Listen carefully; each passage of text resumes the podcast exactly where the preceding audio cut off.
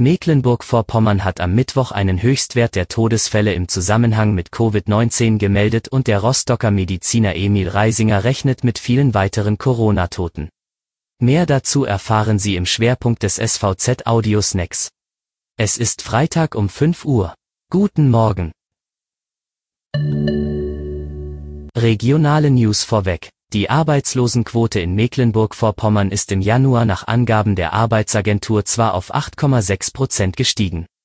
Aber das ist immer noch ein niedriger Wert, angesichts der immensen Belastungen der Unternehmen während der Pandemie, sagte Ministerpräsidentin Manuela Schwesig.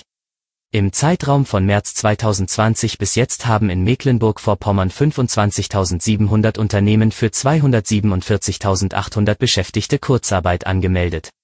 Jeweils rund 13 Prozent der Anzeigen gingen demnach auf die Gastronomie und den Einzelhandel zurück, etwa 9 Prozent auf die Hotellerie.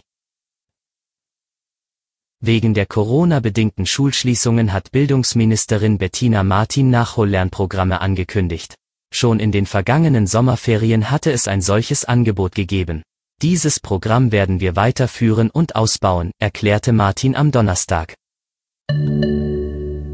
Zum Schwerpunkt. Das Landesamt für Gesundheit und Soziales hatte am Mittwoch mit 26 Verstorbenen im Zusammenhang mit Covid-19 einen bisherigen Höchstwert gemeldet. Ihre Zahl stieg damit seit Beginn der Pandemie landesweit auf 506 Tote.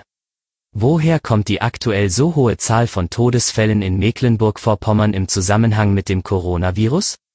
Rostocker Tropenmediziner Emil Reisinger zufolge ist dies eine direkte Folge der Zunahme der gemeldeten Infektionsfälle Anfang des Jahres. Wie Reisinger am Donnerstag sagte, sei deshalb in den kommenden Tagen weiter mit vermehrten Todesfällen zu rechnen. Auf Intensivstationen sterben Statistiken zufolge ungefähr 50 Prozent der Covid-19-Patienten. Dabei sterben Menschen nicht zwangsläufig auf Intensivstationen, sondern auch in den Alten- und Pflegeheimen, sagte Reisinger. Es handele sich dann beispielsweise um Menschen, die in Patientenverfügungen intensivmedizinische Behandlungen an sich verboten haben. Er erklärt außerdem, wenn jetzt die Zahl der Neuinfektionen sinkt, hoffen wir, dass die Zahl der Intensivpatienten und damit auch der Zahl der Toten langsam heruntergeht. Das war Ihr Audiosnack. Alle Artikel zum Nachlesen und Hören gibt es auf svz.de-audiosnack. Die nächste Folge hören Sie Montag früh, bis dahin wünsche ich Ihnen ein schönes Wochenende.